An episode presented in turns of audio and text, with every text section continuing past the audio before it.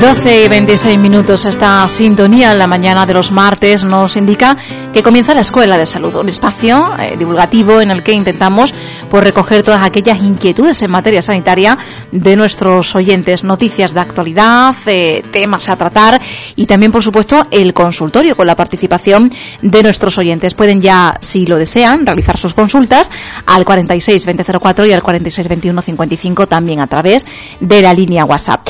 Comenzamos dando la bienvenida al doctor Antonio Rodríguez Carrión. Antonio, muy buenas tardes. Hola, buenas tardes Rocío y buenas tardes a todos los oyentes de Radio Urique.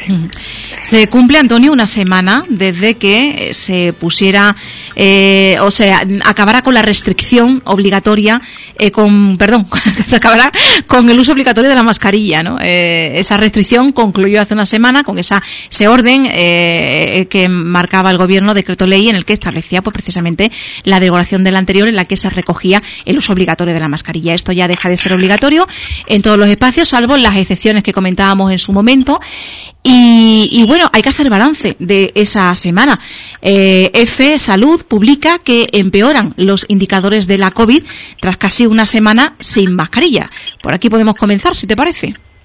Pues sí, es una noticia que ha dado F Salud, pero que se ha extendido a los demás las demás agencias de comunicación y demás medios de comunicación, porque además se preveía, se preveía que después de la Semana Santa y también con el aumento de actividades eh, de toda índole que ha dado lugar a esta primavera, pues y ella el uso eh, de las mascarillas solamente obligatorio en, en, determinados sitios como son hospitales, centros de salud, farmacias y zonas de, de en fin, donde están personas mayores o, con, o sitios de donde están personas vulnerables, pues eh, imaginaba que este mayor contacto social y sin mascarilla en recintos cerrados pues iba a dar lugar a, a un aumento y ello se ha puesto de manifiesto en esta cifra, que los mayores de 60 años actualmente tienen más de 600 casos de la incidencia, más de 600 casos por cada 100.000, que ha subido más de 100 puntos en una semana.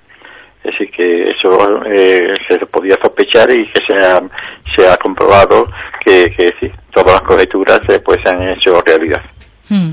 Claro, eh, es una situación que en cierto modo se preveía quizás, ¿no? También. Sí, y eh, ellos tienen una, una lectura interesante y es que aunque ha aumentado eh, levemente la ocupación de las camas, sin embargo la ocupación en la UBIs, en la UCI, la unidad de cuidado intensivo, pues está estable. ¿Qué quiere decir esto?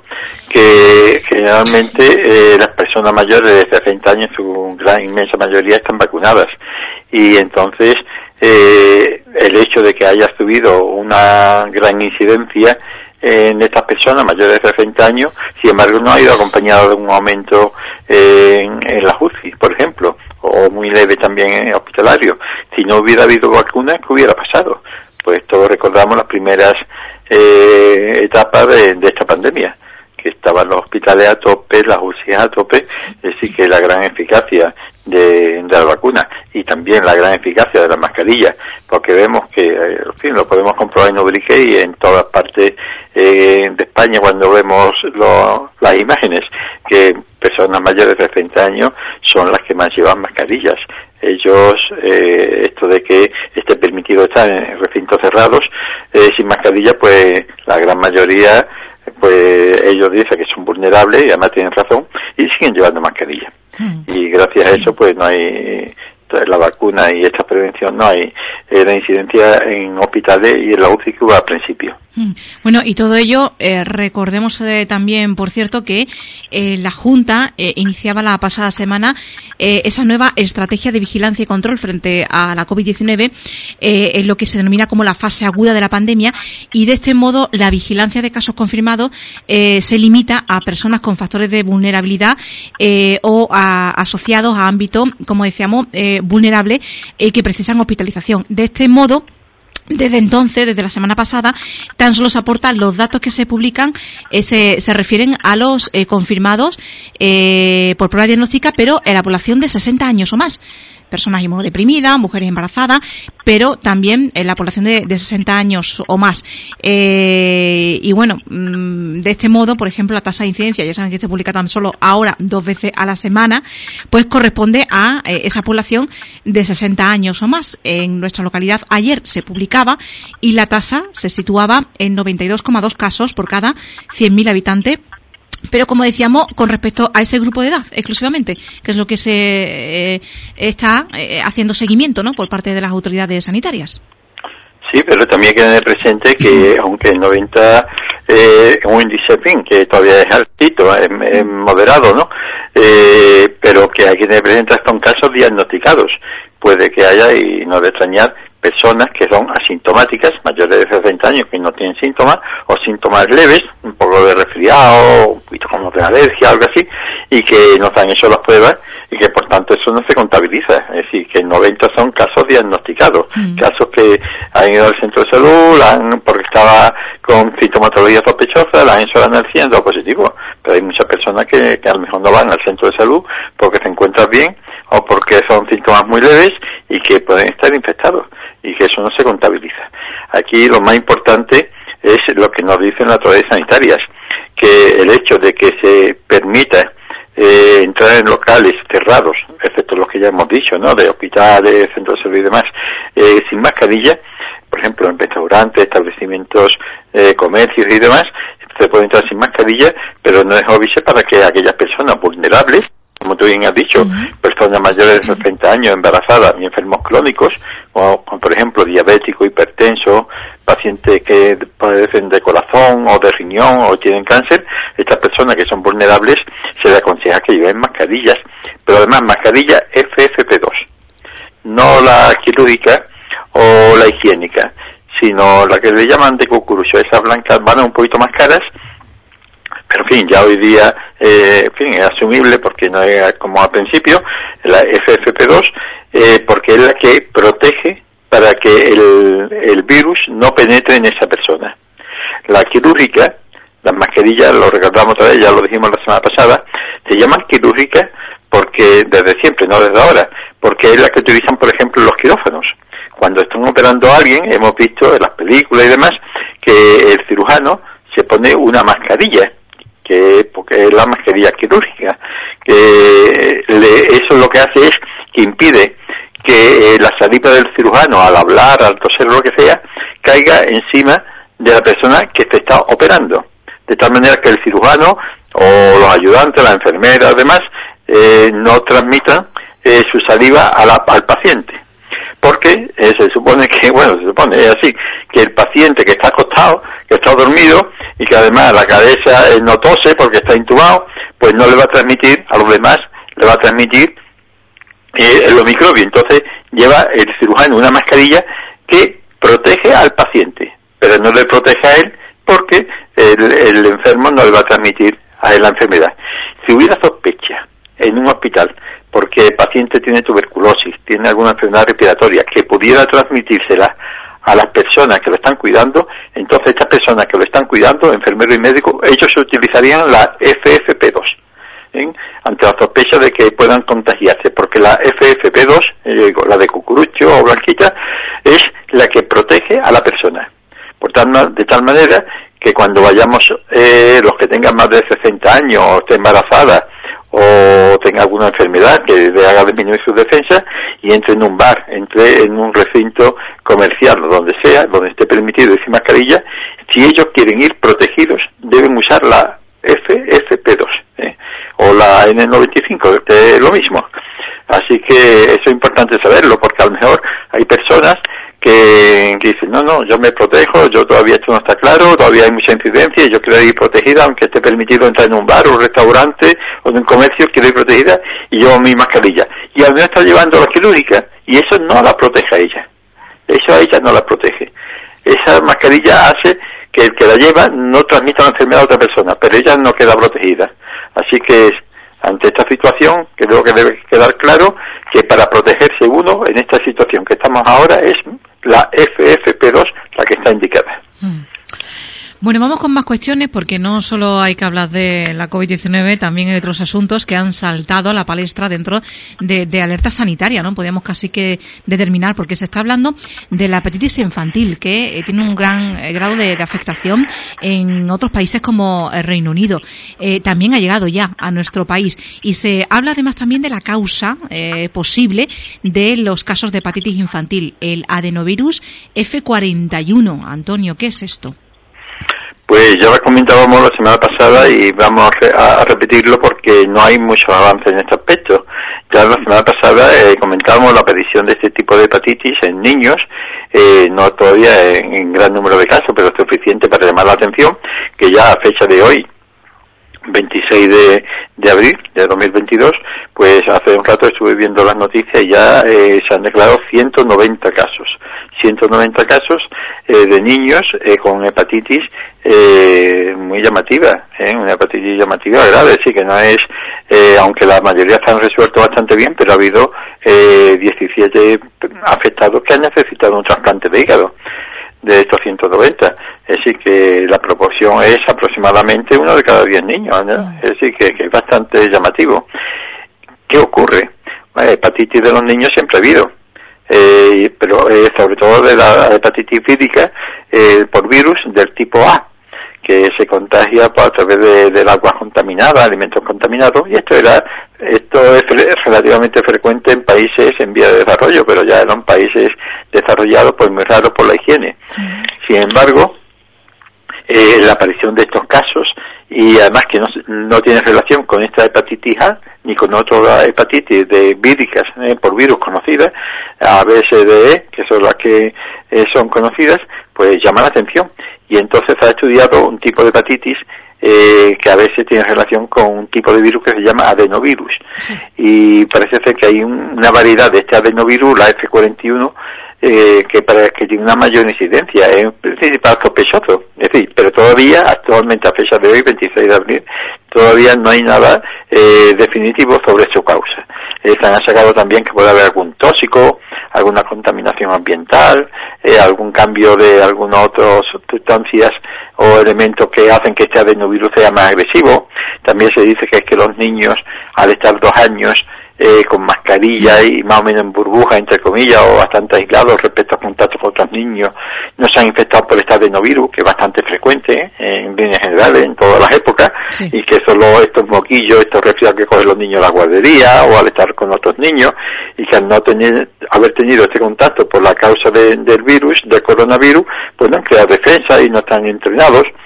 Otros dicen que, eh, que este, el que esta situación de, del adenovirus, esta gran preponderancia de, la de, perdón, del coronavirus ha, impedido que otros virus se manifiesten. En fin, hay muchas teorías, pero todavía definitivo no hay nada, aunque el adenovirus F41 es el principal sospechoso.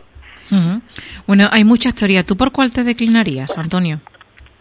Pues yo, por lo que he estado leyendo a partir de esto, me inclinaría por el adenovirus.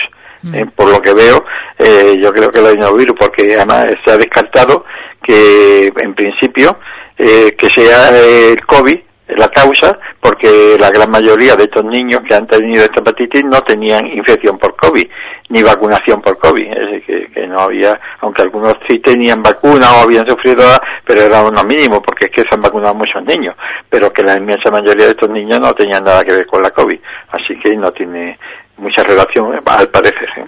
Yo me inclinaría por, por el adenovirus, eh, de que, que hay una nueva variedad o que eh, hay los niños no están entrenados debido a que durante el año no han estado en contacto con otros niños, no han cogido estos adenovirus que son relativamente normales que causan esos resfriados de las guarderías, esas diarreas propias de, la, de las guarderías que también a veces niños, cuando se están entre ellos. Yo me inclinaría por el adenovirus en principio, por lo que se sabe. Bueno, pues ¿cuándo hay que alarmarse? Eh, porque claro, mm, eh, em, se puede pasar de forma leve, imagino, ¿no? Eh, pero mm, cuando llega a complicarse ese cuadro clínico, ¿cuándo hay que preocuparse? Bueno, la hepatitis, ya digo, actualmente es relativamente bastante rara. en fin, que los niños es bastante rara. entonces, cuando un niño presenta diarrea, vómitos y la piel amarillita, se pone amarillo y el blanco de los ojos se pone amarillo, que eso es lo que le llaman ictericia. Ictericia es cuando uno tiene la piel amarilla y los ojos amarillos debido a que la bilirrubina que se fabrica en el hígado eh, no se desemboca como es normal en el tubo digestivo, sino que pasa a la sangre, porque está obstruida, está inflamada las vías biliares, pues cuando el niño está amarillito eh, pues ya llama la atención, ya la madre pues dice, oye, esto no es normal, va al médico, además la orina suele ser muy oscura, como con los coñac, eh, los pañales o las braguitas se ponen cuando se sale el pipí o al orinar muy oscuro, eh, pues entonces la madre nuevamente lo lleva al pediatra, oye, mira que, esto no lo veo bien, y además si el niño tiene fiebre o tiene mm. eh, molestias abdominales, pues llama la atención. Entonces ya es llamativo y hay que llevar al niño. Otras veces, como tú dices, puede pasar desapercibido. Una, ah, esto son gases, esto que ha comido, que ha caído mal, no está amarillo ni nada, pero eso pasa, eso no se diagnostica normalmente porque pasa desapercibido, a no ser que se busque porque hay una epidemia o algo así, pero normalmente no. Es cuando el niño está amarillito, ¿eh? cuando el niño está amarillo cuando se detecta fundamentalmente esta enfermedad. Mm. Y este tipo de adenovirus pues afecta especialmente al tema del hígado, ¿no? Sí, una hepatitis, una infección, una inflamación del hígado. Hepato significa hígado y itis inflamación, hepatitis inflamación del hígado. El hígado es donde se fabrica en numerosos sustancias de nuestro organismo, se fabrica ahí, se fabrica la bilis, tiene también relación con la fabricación de vitaminas y entonces y también tiene eh, relación con la desintoxicación de nuestro cuerpo. Si muchas sustancias tóxicas que absorbemos, eh, por ejemplo a través del intestino, pues en el hígado lo destruye. Es decir, que es un laboratorio, entre comillas, un laboratorio pequeñito que tenemos ahí, que está en el lado derecho del vientre, eh, al lado, a, la, a la derecha del ombligo, debajo de la, de, del pulmón derecho, ahí es donde se localiza el hígado. claro. Bueno, pues eh, hay que dar también todas esas informaciones, ¿no? Las principales dentro del ámbito sanitario que se han estado publicando durante esta última semana y que siempre en este primer comienzo, primer eh, la parte del espacio eh, la Escuela de Salud le ofrecemos nosotros. Analizamos la actualidad sanitaria también. Vamos a centrarnos en otras cuestiones, Antonio, porque eh, vas a poner en marcha un curso básico de prevención de enfermedades más frecuentes en, en la mujer. Pues sí, ya hemos terminado eh, la parte teórica del actual curso que estamos haciendo de primer auxilio eh, para la población en general. Hemos terminado también ya eh, que se ha impartido para los alumnos de bachillerato y también la parte práctica y también la parte práctica de, del taller que se hizo el año pasado para la, personal que trabaja en el patronato municipal de deportes y ahora vamos a comenzar eh, ahora en mayo un curso básico de prevención de enfermedades más frecuentes en la mujer. ¿Por qué? Porque, eh, bueno, eso lo hacemos todos, todos somos iguales, pero nuestro físico no es igual. Entonces la mujer tiene unas características y el hombre tiene otras características. más adelante haremos también un, curso básico de prevención de enfermedades más frecuentes en el varón. El varón tiene, y todo esto tiene relación, como es lógico, eh, fundamentalmente con el aparato genital.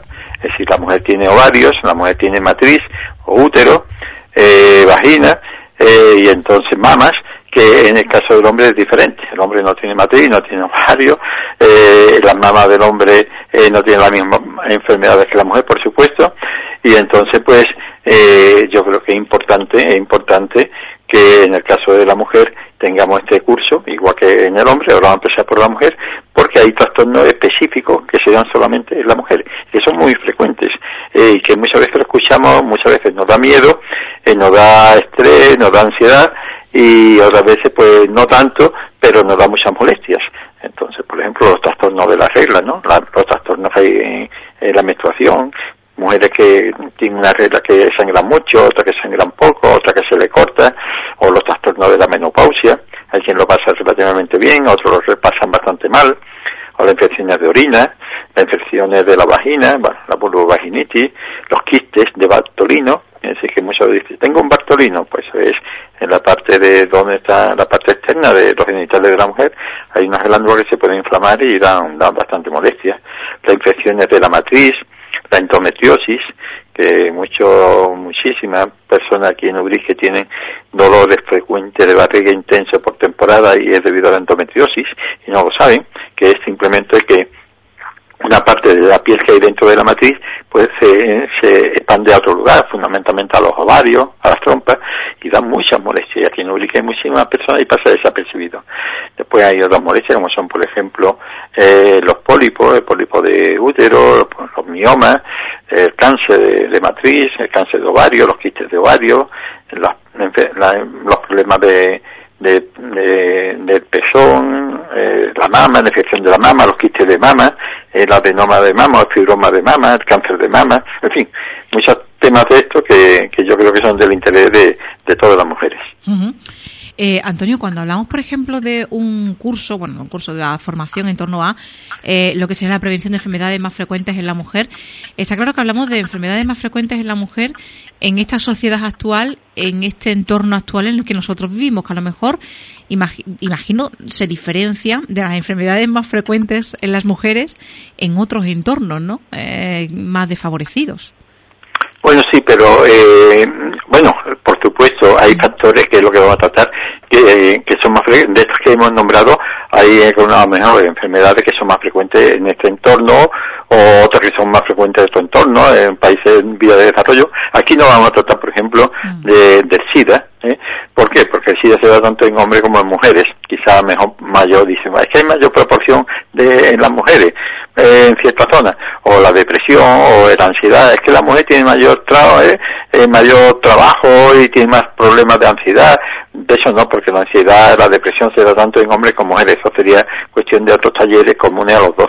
Aquí en este taller nos vamos a fijar fundamentalmente a que los órganos sexuales femeninos los órganos genitales son diferentes a los masculinos. Entonces hay ciertas enfermedades, como yo digo, de la matriz, del ovario, de, en fin, de la regla, de la menopausia, que son específicos de la mujer, y todo esto también tiene un poco de relación porque el día 28 de mayo es el Día Internacional de la Salud de la Mujer, y queremos terminar, en ese día queremos terminar el curso. Así que, cuando lo planifiqué, eh, pues pensé en el día 28 de mayo, digo, ¿qué podemos hacer para hacer una concienciación de este día?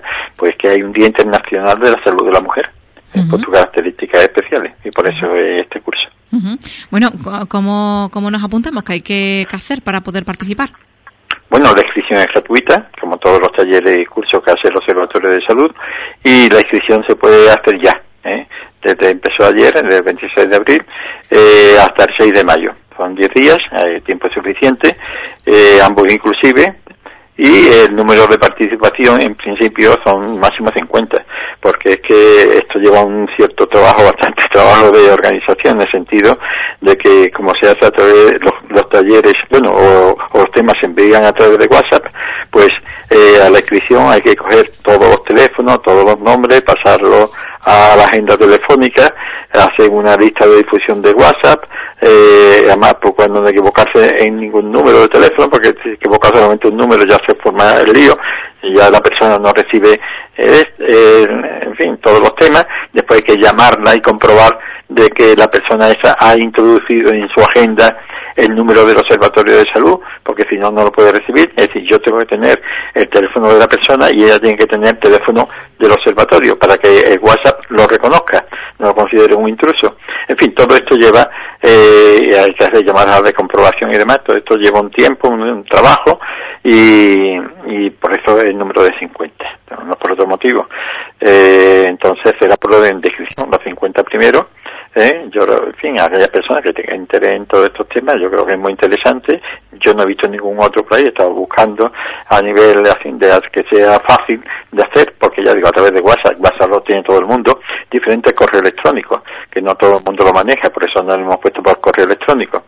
Y entonces tampoco lo hemos puesto de forma presencial, porque son 20 temas y 20 días un local, es muy difícil encontrar un local para 50 personas diariamente, eh, en fin, eh, aquí no, es, muy difícil, además todo el mundo no puede ir porque tiene niños, tiene trabajo, tiene otra, entonces a través del WhatsApp lo puede ver a la hora que quiera en su casa, leer los temas y además esos temas no solamente es escrito, sino que también se le manda en formato eh, de archivo para que si quieren lo puedan descargar e imprimirlo en una impresora y es más fácil de leer, y es que no pues lo lee por WhatsApp y además en este taller, además del texto escrito, van vídeos de catedráticos, de profesores, donde se ven imágenes de los diferentes tipos de enfermedades, los consejos, en qué consiste y cómo prevenirlo. ¿eh? Hay cosas que no se pueden prevenir porque, por ejemplo, eh, la menopausia es a partir de una cierta edad y, la edad, si no nos morimos antes, pues te va a llegar.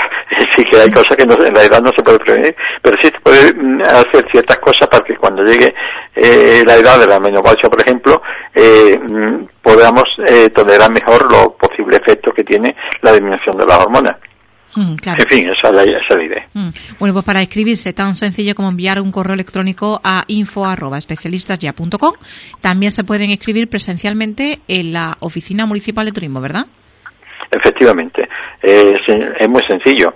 Por correo electrónico info arroba especialistasya.com, pues simplemente lo único que te quiero decir, eh, cuando le pregunte el asunto en el correo electrónico, inscripción en el curso de enfermedades de la mujer, nada más. Para, que cuando recibamos saber exactamente, pues tenemos otro correo, sabe exactamente eh, el motivo de ese correo, pues inscripción en el curso de enfermedades de la mujer, nada más. Y después, como es lógico, poner el nombre y los dos apellidos de la persona que se va a escribir y el teléfono móvil por el cual desea de recibir el taller.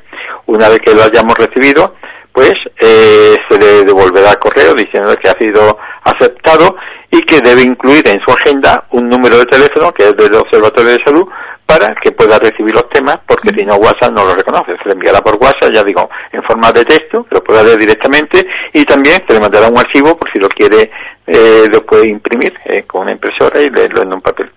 Eh, y también la otra opción es y a la oficina municipal de turismo que está en, los callejones eh, junto al bar La Perla ya yo he estado hablando esta mañana con, con Laura y con y con Carmen que son las dos eh, personas que están allí a cargo de, de, la oficina municipal de turismo y como siempre muy colaboradoras siempre dispuesta a colaborar en todo lo que el pueblo pide de ella en este caso nosotros y, y nada Allí solamente tienen que dar su nombre y el teléfono móvil y ya está. Le darán un recuerdo en donde le dirán el número de teléfono donde tienen que incorporarlo a su agenda. Eh, esto ya digo, desde hoy mismo hasta el día 6 de mayo, pero cuanto antes mejor, porque ya digo, esto es un tema muy interesante que puede interesar, yo creo que interesa a todas las mujeres de Ubrique, pero que es limitado por ahora. Más adelante si eso pues se hará más talleres, pero ahora mismo mm, eh, es que si no es imposible hacerlo más, más de 50 en principio. 20 días, eh, un tema por día, ¿no? No, 20 temas me, me decías. sí, que, eso. Sí, sí, son en total unos 20 temas. Eh, yo te he mandado a ti eh, es que ahí faltan el 8 y el 9, se me ha pasado a mandártelo, pero en fin, son 20 temas. Y, entonces pues en esos 20 temas todo lo que le puede interesar a la mujer respecto a su aparato genital, pues lo más importante, lo más importante lo van a tener eh, en su casa, y lo van a poder consultar eh, y lo van a poder tomar medidas preventivas para tener una mejor salud. Bueno, pues es la nueva acción formativa a través de este taller que ha planteado la Escuela de Salud eh, con el doctor Antonio Rodríguez Carrión y con eh, todas estas temáticas que se van a abordar para todas aquellas personas que se inscriban. Ya hemos comentado, bueno, por el procedimiento que tienen que seguir para poder participar en, este taller, en esta acción formativa. Vamos con más asuntos, si te parece. Vamos a hablar eh, sobre la radiografía y vamos a ver si son perjudiciales o no para la salud. Antonio.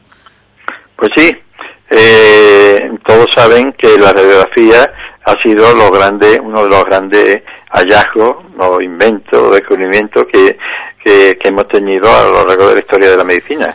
Fue a finales del siglo XIX, eh, cuando Röntgen, es decir, los rayos Röntgen, eh, eh un médico, eh, en fin, físico que, que vio que, y después lo, lo oscurino, eh, como vieron como una especie de rayos invisibles atravesaban el cuerpo humano y impresionaban una placa, una placa que era lo que conocemos como placa de rayos, ¿no?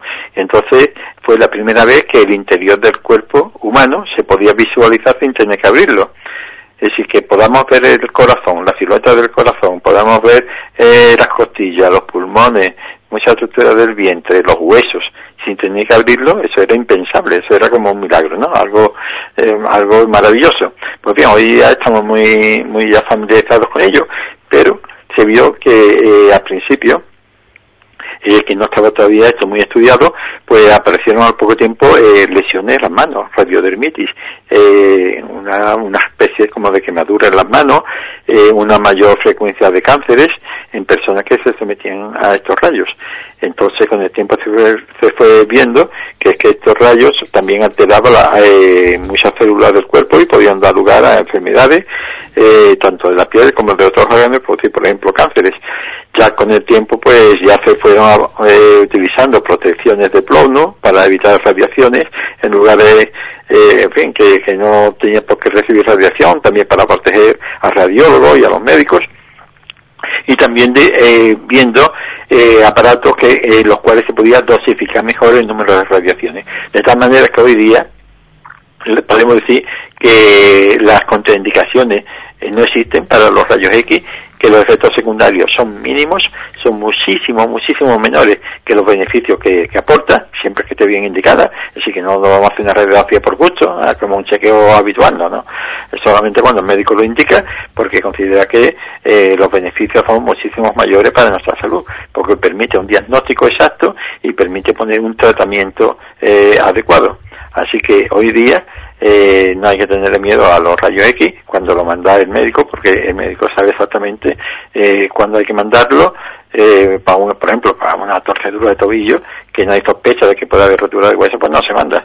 Solamente cuando hay una lesión, que el médico sospecha que puede haber una rotura de, hueso de tobillo o una, una rotura, una fisura, pues entonces, pues sí que no es, que los rayos X no se mandan como que mandan eh, tomarse un Coca-Cola o un refresco sino que cuando está indicado los, beneficios son muchísimo mayores que los perjuicios. Y hasta la embarazada con su feto y todo se puede se puede hacer radiografía con eh, con indicaciones precisas, es decir que no los fetos son más sensibles eh, para, para las radiaciones, pero que con cuando está indicado por un radiólogo y por el médico, pues eh, los beneficios son mucho mayores que, que los perjuicios. claro. Bueno, otro tema, los eh, microbios en el ámbito doméstico, en la cocina en particular. Una noticia que publicaba el diario El País y que podemos comentar también, ¿no? Sobre cómo, bueno, pues hay que ser especialmente cuidadoso con la limpieza, la higiene en zonas de la casa como la cocina, también en el baño, pero por ejemplo la cocina que es donde hacemos el tratamiento, ¿no? Eh, de manipulamos los alimentos que después consumimos. Ahí, en ese artículo, en un artículo que, ha salido en el país recientemente, en este mismo mes, a principios de mes, el día 8 de este mes, salió un artículo en el país que decía, hablaba de los microbios en la cocina. Y es curioso porque eh, decía, eh, a mí me hizo gracia, ¿no? Eh, como decía, cómo era la higiene de los pisos de los estudiantes. Cuando los estudiantes se paran fuera de su casa y en piso, pues muchas veces, eh, otras no, ¿no? Pero hay muchas veces que la higiene, eh, en fin, que asusta a las madres cuando van a visitar a los hijos. Ven las sartenes eh, con la comida medio quemada, eh, muchas veces restos de comida por todos lados desperdigados, eh, en fin, las madres se, se después de un desmayo cuando ven eso. No todos los casos, hay, hay casos en que está todo muy limpio, pero en fin, los estudiantes pues muchos no tienen experiencia en esto de, de la cocina y de cocinar y entonces pues muchas veces es un poquillo desastrosa la cosa, ¿no? Pues aquí hacer eh, esto, este artículo lo indica en eso, pero es que además eh, la, la convivencia diaria, ya no de estudiantes, sino en general, hay muchos sitios de la cocina, bueno, de la casa, en este caso de la cocina, junto con los baños, como bien dice, que son ambientes bastante contaminados. Hay diferentes estudios en Europa en donde nos dicen que eh, las cocinas son una fuente doméstica de infección muy grande, muy grande de tal manera que muchos brotes de, intoxicaciones o de enfermedades son debido a los alimentos que no están correctamente manipulados de las cocinas. Otras veces porque no hay un lavado de manos eh, adecuado antes de preparar la comida o de manipular los alimentos. Y ya digo, estas prácticas antihigiénicas son consideradas eh, principales factores en, en, las enfermedades que se transmiten por los alimentos. Un factor de ello son importantes los estropajos. Si quiere, hablamos brevemente de ellos. sí, de, de los estropajos, las galletas y este tipo de elementos que se utiliza, bueno, pues dentro de lo que es el aseo en la propia cocina, ¿no? ¿Qué, qué em, cuidados especiales hay que tener en cuenta a la hora de utilizarlos? Bueno, los estudios que han hecho los científicos eh, han dado, como lógico, una gran importancia la relación que existe entre la superficie y volumen del estropajo. ¿Qué quiere decir? Que los estropajos, eh, también la, igual que la esponja, pero en este caso el estropajo, son normalmente eh, zonas muy húmedas y además bastante porosos y bastante areados y que tienen muchos nutrientes, muchos restos de comida que sirven de alimento a, los microbios. Entonces el crecimiento de los microbios pues encuentran ahí un sitio ideal para reproducirse. De tal manera que, por ejemplo, dice que, eh, que un centímetro cúbico eh, que es una parte, una mejita de, volumen, pues ahí puede haber 54 mil millones, 54 mil millones de bacterias. Sí, eso es, en fin, es incalculable, ¿no? Bueno, es inimaginable. Y hay de todo tipo. Salmonella, Acinobacter, Mozzarella, en fin, todos los nombres raros que queramos meterle, eh, Enterobacter, cloaca, en fin, hay una cantidad de microbios que no podemos sospechar que existen en nuestro pajo. Lo que pasa que nuestro organismo, cuando recibe todos esos microbios, pues normalmente los destruyen. Tenemos defensa, fabricamos anticuerpos y los destruimos. Pero hay veces que, ya digo, que se ha dicho que hay muchos brotes en Europa, es decir, que no es país en vía de sino en Europa y fundamentalmente entre pisos de estudiantes, residencias universitarias, en donde eh, este problema de la higiene en la cocina, los estropajos, las palletas, como tú bien dices, y las tablas de cortar. Es decir, las tablas, todos los utensilios de madera están prohibidos en restaurantes y en bares. En bares y restaurantes no puede haber tablas de cortar de madera, ni cucharas de madera, entonces tiene que ser de, plástico, o de metal o de cualquier material que esté eh, autorizado, pero no madera, porque la madera eh, es bastante porosa, ahí se retienen mucho los restos de comida y sirven para que los microbios se reproduzcan ahí. Y, por ejemplo, las tablas de cortar de madera, además de ser porosa la madera, también eh, con el cuchillo se va haciendo cortes y en esos cortes de la madera pues se depositan restos de comida que es donde los microbios eh, tienen un sitio ideal para reproducirse. Así que, por ejemplo, en fin, son algunas de las cosas que nos dicen que en las cocinas, ojo con, ya digo, con los utensilios de madera que deben despecharse y eh, la higiene máxima y que los estropajos se renueven frecuentemente porque van acumulando restos de comida y ahí los microbios pues pues están en la gloria, se reproducen eh, constantemente. Después de la cantidad de microbios que me has dicho que hay, después de lo que los ha nombrado incluso, creo que cuando llega a casa voy a tirar los estropajos. ¿eh? Voy a... claro, los estropajos, las galletas, eh, esto sobre todo pues, para que mi mujer lo decía, si haga la galleta, dice los estudiantes muchas veces no, no se acuerdan de que las galletas también se lavan. que la galleta necesita ser lavada, es decir, que no solamente porque usen jabón, eh, dice, bueno, pero como está en contacto con el jabón de la cocina, pero que va, la galleta y en los bares, bueno, en los bares, eh, muchas veces cuando vamos a un bar, a ver, aquí en Ubrique no lo he visto yo, que son bastante limpios, pero fuera de Ubrique yo he visto que el camarero lleva la galleta en una mano, colgado a cualquier lado, y llega una mesa, ra, y allá, está comiendo todo el mundo allí, dejando sobra allí, charlando, echando saliva sobre la mesa, toma, le paso la galleta, eh, ya te he visto, a otra mesa, toma, eh, y de esa mesa con la misma galleta sin, sin jugar sin nada, va dando los repasa todo, así que eso tenemos ahí una fauna, tenemos ahí un zoológico que, que más vale no pensarlo. Sí que es verdad que la, pandemia nos ha traído algo positivo en ese sentido y es que se ha cuidado mucho la higiene en el sector de la restauración y ahora ya lo que veíamos antes como normalidad, ahora ya no nos parece tan normal, ahora queremos una, exigimos quizás una mejor higiene, ¿no? Ahí había un eh, creo que también en España, ¿eh? y eh, en Estados Unidos, en otros países, pánico en la cocina. Eran eh, periodistas o reporteros que entraban en las cocinas y hacían reportajes y veíamos las cucarachas, las estos, los otros, bueno, se formaban unos líos. bueno, creo que aquí también vino una vez un reportaje de eso haciendo eh, en fin, un reportaje sobre la cocina, pues, en fin, en algunos sitios, ¿no? Y en algunas, algunas cocinas son extraordinariamente buenas, la mayoría, supongo yo, porque tienen revisiones de, de veterinario y demás, pero que hay algunas otras que mejor quizás difícil entrar, ¿no? Porque, bueno, difícil, mejor no entrar para no ver lo que hay. en fin, no sé si, si quedarnos con eso de lo de algo hay que morir, ¿no? Porque cuando uno dice, si tú supieras cómo se hace esto, bueno, de algo hay que morir, ¿no? La, la típica conversación. Esto es simplemente un recordatorio eso de que los tropajos y la valleta y eso, mm. pues hay que tener mucho cuidado, pueden ser reservas de, de microbios y que hay que tener cuidado con ellos para, para evitar, en fin, algún problemilla. Hay que renovarlos, lavarlos y renovarlos, los, los trabajos en la cocina y ser cuidadosos también, ¿no? Sobre todo porque a lo mejor no nos estamos percatando, pero bueno, esto es para, para recordarlo, ¿no? La cantidad de microbios que se acumulan en, en espacios de la casa, como puede ser precisamente la, la cocina. y las uñas, y las uñas, yo he visto algunas personas, bueno, aquí en Urique, afuera, eh, cocinando con unas uñas largas, y digo, ay madre, unas uñas largas sin guantes, eh, debajo de las uñas se almacenan muchas cosas, ¿eh? muchas cosas, así que eh, quien tenga uñas largas que se ponga guantes para cocinar y o si no porque se las corte y no tenga arras porque debajo de las uñas se acumulan otros zoológicos Antonio no estás poniendo el cuerpo malo. No simplemente recordar porque eh, son cosas parece que, son no y además la mayoría de la gente lo hacen bien no eh, si tienen uñas largas pues se ponen su guante y ya está pero que de todas maneras eh, sobre todo ya digo quien no está acostumbrado como son los estudiantes yo me dice que los estudiantes sino hay algunos no como todo, simplemente pues se lo olvida porque no han aprendido que, que deben, sí, la higiene debe, debe ser más debe ser exhaustiva, ¿no? Para que cuando vaya la madre a los pisos no se asusten. la higiene tiene que ser la, correcta y adecuada.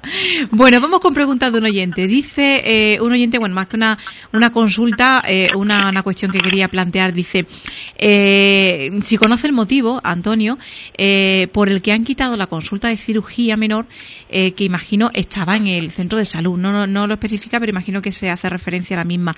Dice que ahora para quitarse una simple verruguita hay que desplazarse cuando antes se hacía allí mismo y, quiere saber si conoce la razón.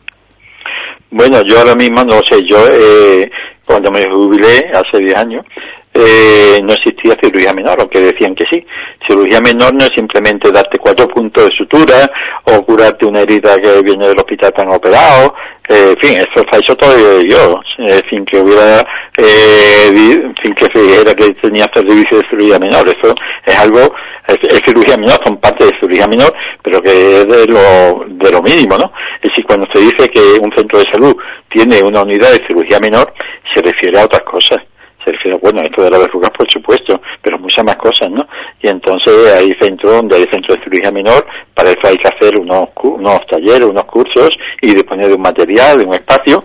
No lo sé cómo está ahora mismo, no puedo decir, porque entre otras cosas, aunque ya eh, el Observatorio de Salud está constituido como una asociación, está registrado en el ayuntamiento, no hemos recibido ninguna invitación por parte del centro de salud para eh, las reuniones obligatorias que debe tener con la ciudadanía periódicamente para informar de, cómo funciona, eh, para que después nosotros lo tramitamos a los demás, a los, que van a estas reuniones deberían transmitirla a sus socios de cada entidad. No hemos recibido ninguna invitación todavía, todavía, para acudir y por tanto eh, no, no tengo información al respecto, tampoco eh, como, como tampoco desde el Centro de Salud de Urique va a los medios a explicar cómo funciona el Centro de Salud, porque es un servicio público, cómo optimizar los servicios, cómo eh, todo el mundo puede utilizar eh, mejor eh, los recursos disponibles, pues tampoco me he podido enterar a través de la radio ni de otro medio. Así que eh, cuanto tengamos una reunión, eh, pues y como tampoco eh, la, la, directora del centro de salud va a las reuniones que se celebran eh, en el ayuntamiento sobre temas de salud, pues tampoco allí se le puede preguntar, es decir, que estamos en la ignorancia total. Así que si en cuanto yo me enteré de algo, eh, de cómo funciona el servicio de cirugía menor, si existe, si existe, si no lo han quitado en el centro de salud, pues podría informar a esta, a esta señora. vale. Bueno, y otra cosa más, eh, dice esta oyente, ¿es recomendable lavar los huevos de campo antes de romperlo o al lavarse se introduce la bacteria en su interior? Mira que, hemos tratado a veces esto de los huevos y qué hay que hacer con ellos y a mí siempre se me acaba olvidando qué se hace con los huevos, que, bueno, los que compramos en el supermercado, pero también, por ejemplo, aquellos que vienen de, campo, ¿no? Huevos de, de, por aquí del entorno, eh, ¿qué hacemos con ellos? Hay que lavarlos antes para guardarlos, se lavan en el momento en el que los vayamos a consumir, no se lavan, ¿qué, qué hacemos? El problema, el problema es que un huevo que esté manchado de caca de la gallina, un huevo que esté manchado con caca de la gallina, porque hay huevos que están limpios, eh, mm, eso, eh, la caca, los microbios que tienen la caca de la gallina penetran dentro del huevo, porque la cáscara del huevo es poroso, hay que tener mucho cuidado. Decir, que eso es, es, en fin, esos huevos se deben desechar. Los huevos deben estar limpios, la gallina pone sus huevos, deben estar limpios, pero hay veces que por lo que sea, porque el suelo está sucio, de donde los ponederos me refiero, en los ponederos que hay por ahí, pues entonces esos huevos hay que desecharlos. Y no se deben lavar los huevos porque, como tú bien dices, se penetra, eh, hace poroso, podemos meter eh, la caca o la suciedad, los microbios que estén por fuera, no la caca, sino la suciedad que hay por fuera, meterlo dentro. Es decir, los huevos eh, eh, deben estar eh, registrados, deben estar homogenizados eh, y si no, pues deben estar completamente limpios ¿eh? antes de consumirlo para evitar que vaya a haber problemas. Lo que pasa es que muchas veces como el huevo se fríe o el huevo se cuece, hemos raro tomar un huevo duro, eh, perdón, huevo crudo, pues, pero claro, después está la mayonesa que se hacen con huevos crudos, ¿comprende? Y entonces si el huevo está contaminado, pues Ahora bien, cuando se un huevo, cuando se cuece un huevo a temperatura superior a 100 grados o a 100 grados, pues se destruyen todos los microbios y no, por eso no pasa nada. Ah, Pero cuidado con los huevos crudos, sobre todo, por ejemplo, hacer mayonesa o cualquier otra cosa en crudo, con huevos que no están registrados y que no están eh, controlados por sanidad. Ah, muy bien, pues eso es una apreciación importante tener en cuenta. O sea, el, huevo, si no, si se va a consumir crudo, muchísima precaución con él, ¿no? Si no, bueno, pues, pues eh, ya no tanto, pero eh, hay que tener en cuenta ese dato también importante, ¿no? Todos hemos comido huevos de campo, que se dice, ¿no? De alguien que tiene gallinas y, no pasa nada. Ahora, cualquier huevo, ya digo, comido, eh, cuidado con las cosas que se hacen en crudo, ¿eh? Debe estar muy garantizado. Pero ya digo, todavía yo he comido huevo de campo y en general no, no pasa nada. Además son riquísimos, tienen otro sabor y, en fin, no pasa nada. claro. Bueno, pues eh, hasta aquí también las consultas que llegan por parte de nuestros oyentes hoy en la Escuela de Salud y la jornada de este miércoles, espacio que le hemos ofrecido siempre, como eh, comentamos, gracias a la colaboración del doctor Antonio Rodríguez Carrión. Antonio, nos vamos a quedar aquí. No sé si hay algo más que añadir antes de marcharnos. Sí, sí, me permite, Rocío, solamente decir que a través de la página web de Radio Brique, la dirección para apuntarse también vendrá, y no sé, seguramente lo pondrán, ¿no, Rocío? sí. Eh, lo de info arroba especialista, sí. De hecho, ya nos están preguntando incluso por WhatsApp eh, dónde tienen que escribirse y les reenviamos la información, ¿no? A, los oyentes. Sí. Es muy fácil, es por correo electrónico. No se puede hacer por WhatsApp esta dirección porque eh, el teléfono de WhatsApp que tenemos para esto no permite, no permite, eh, si lo damos a toda la población, se bloquea. Entonces, es mejor para nosotros es mucho mejor a través de correo electrónico. Tú, muchas personas no tienen correo electrónico por lo, porque utilizan WhatsApp.